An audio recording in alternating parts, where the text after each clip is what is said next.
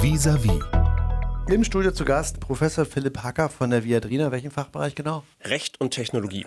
Das ist im Grunde ein ja, neuer Fachbereich an der Viadrina. Insbesondere ist es an einem neu gegründeten Institut, wenn man so will, der European New School of Digital Studies. Das ist eine zentrale wissenschaftliche Einrichtung der Viadrina, die sich fachübergreifend mit Fragen der Digitalisierung beschäftigt. Also solchen Sachen wie Fake News, aber auch, wie gehen wir mit KI um, was macht das mit dem Recht und auch der Gesellschaft. Und Sie selber sind Jurist oder IT-Spezialist? Ich bin tatsächlich von der Ausbildung her Jurist. Jurist, arbeite aber viel mit Informatikern oder Ingenieurinnen zusammen, um gemeinsam drängende Probleme unserer Zeit anzugehen. Eben zum Beispiel, wie kann man KI-Systeme so bauen, dass sie weniger diskriminierend oder sicherer sind. Und wie kommen Sie darauf? Ist das persönliches Interesse? Weil Recht und Informatik ist ja nicht unbedingt das, was man bisher zusammen gesehen hat. Das ist zum einen persönliche Motivation. Ich hatte mir ursprünglich mal überlegt, ob ich vielleicht Mathematik studiere. Habe mir dann gedacht, dafür bin ich nicht gut genug. Und habe dann Jura gemacht. Das hat geklappt, aber habe mir sozusagen meine Leidenschaft für mathematische Zusammenhänge bewahrt. Und da macht es dann auch persönlich einfach besonders Spaß, in diesen Schnittstellen unterwegs zu sein. Zum anderen muss man sagen, ist es einfach auch ein sehr fruchtbares Forschungsfeld, gerade weil es dazu bisher noch nicht so besonders viel gibt. Da gibt es noch viel zu entdecken, viel zu erforschen. Und das Interesse aus der Politik Politik, das ist auch riesig groß, denn gerade jetzt wird ja auf EU-Ebene der AI Act verhandelt, also die KI-Verordnung, ein Gesetz, das künstliche Intelligenz regulieren, sicherer machen soll. Und da bin ich auch vielfach als Berater tätig, sowohl für die Bundesregierung als auch für das Europäische Parlament. Als Sie sich entschieden haben, das zu machen, da gab es ja diese Diskussion um äh, KI oder AI äh, noch in dieser Form gar nicht oder haben Sie das geahnt?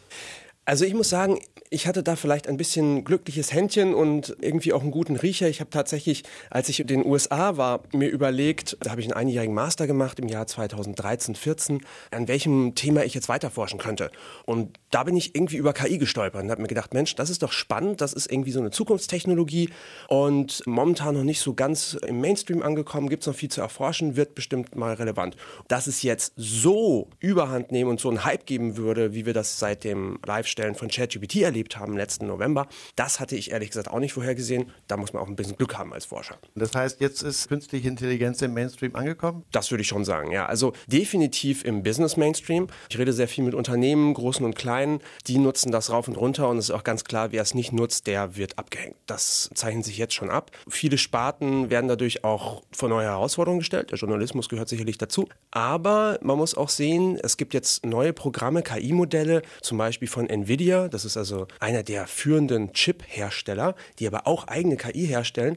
Die haben jetzt gerade ein Programm zusammengebastelt, das es schafft, Roboter zu programmieren. Und zwar besser als Menschen.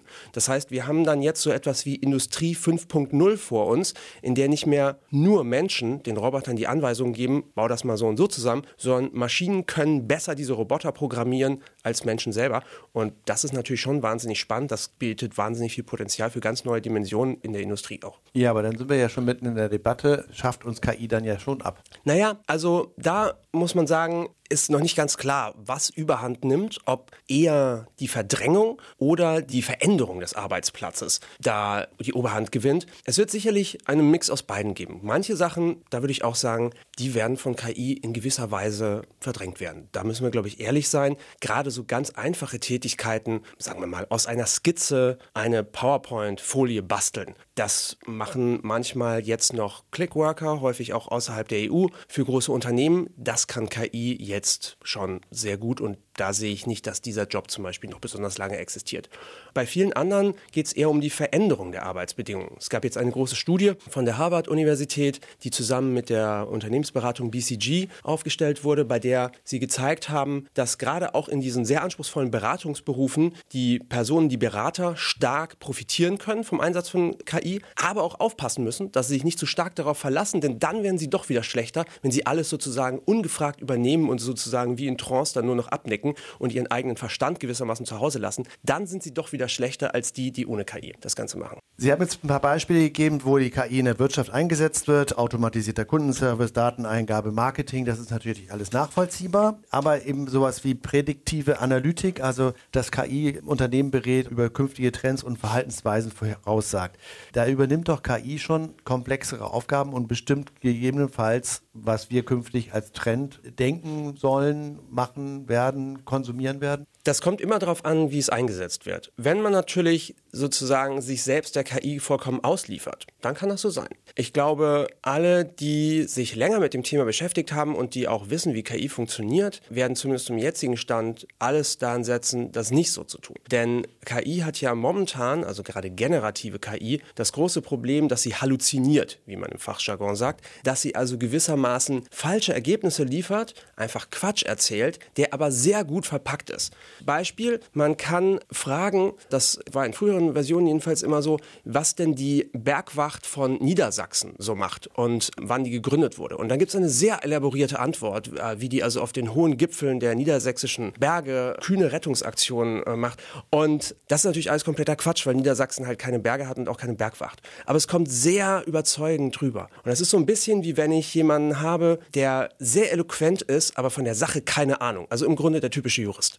Und so gesehen, das ist auch immer das, was ich meinen Studenten sage, man darf dem Anschein nicht vertrauen. Denn es klingt alles top, aber es ist häufig oder manchmal eben nicht die Wahrheit dahinter. Und deshalb müssen wir das richtig gut fact-checken. Eigentlich ist der Umgang mit KI letztlich eine Schulung in kritischem Denken und das ist für uns ja eigentlich alle ganz gut. Erste Frage dazu, ist das überhaupt noch möglich? Sie haben selber gesagt, Microsoft, Google, die sind fett dabei, die haben die dicke Knete und die können das alles weiterentwickeln. Lassen die sich noch kontrollieren? Das haben wir ja schon mal versucht auf europäischer Ebene. Die lassen sich in dem Bereich, glaube ich, schon mehr kontrollieren als in anderen. Das ist etwas, wo die Unternehmen tatsächlich ja selber hin und her gerissen sind zwischen Profitstreben einerseits, und das ist ja als Unternehmen zunächst mal auch legitim, und andererseits der Verantwortung für die Gesellschaft. Ich äh, rede auch viel mit äh, Unternehmensvertretern da. Wir hatten auch neulich äh, eine hohe Entwicklerin von OpenAI und einen Entwickler von Google in Berlin zu Gesprächen, wo ich auch dabei war. Und die sind sich ihrer Verantwortung sehr bewusst. Die haben auch schon einen Club gegründet sozusagen, wo sie selber Best Practices aufsetzen und versuchen dafür zu sorgen, dass gerade die, die führend sind, ihrer Verantwortung gerecht werden. Also da haben wir schon eine Reihe von sehr eigentlich in dem Kontext responsible Players, also verantwortungsvollen Akteuren zusammen. Trotzdem ganz klar, es ist immer schwierig, solche großen Tanker irgendwie in die richtige Richtung zu bewegen. Aber die KI-Verordnung hat schon ziemlich Zähne, wenn sie denn kommt. Bis zu 6% des globalen Jahresumsatzes kann da für ein einzelnes Vergehen äh, verhängt werden. Das ist auch für Microsoft eine hohe Summe. Und letztlich kann es so weit gehen, dass die Anordnung ergeht, dieses Modell dann nicht mehr in der EU zu nutzen. Wir haben das gesehen, die italienische Datenschutzaufsicht hat ja ChatGPT für ein paar Wochen gesperrt. Das war sozusagen mal ein Warnschuss.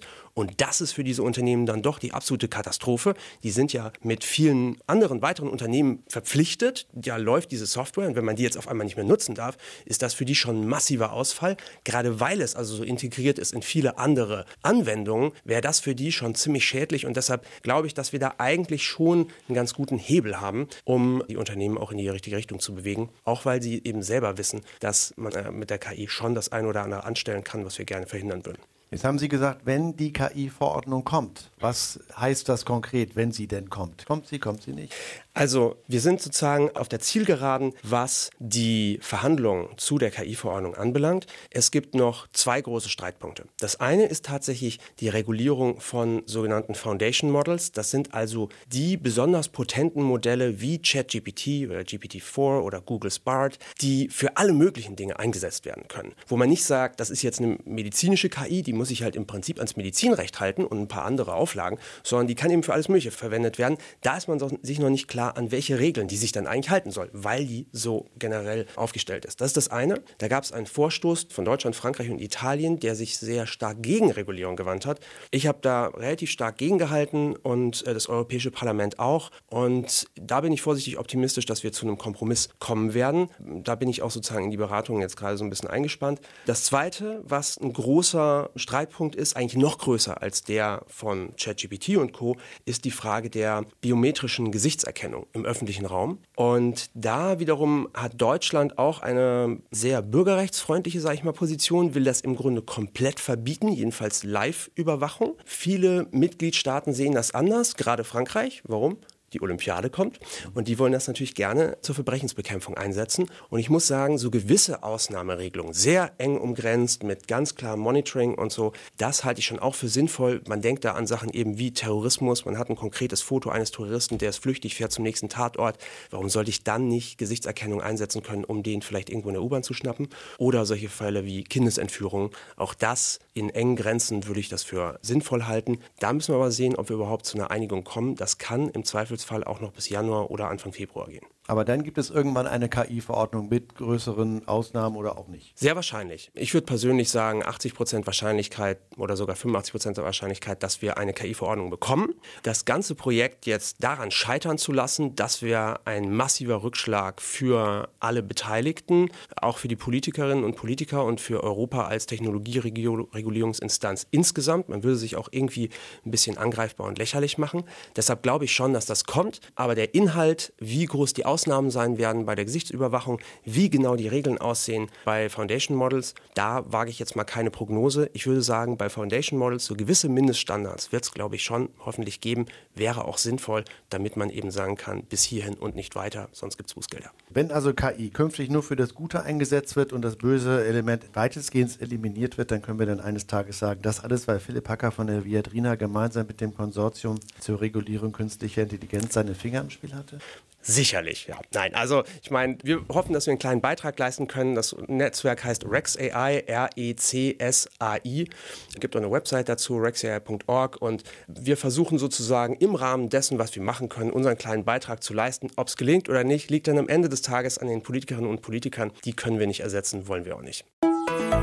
RBB 24 Inforadio vom Rundfunk Berlin-Brandenburg.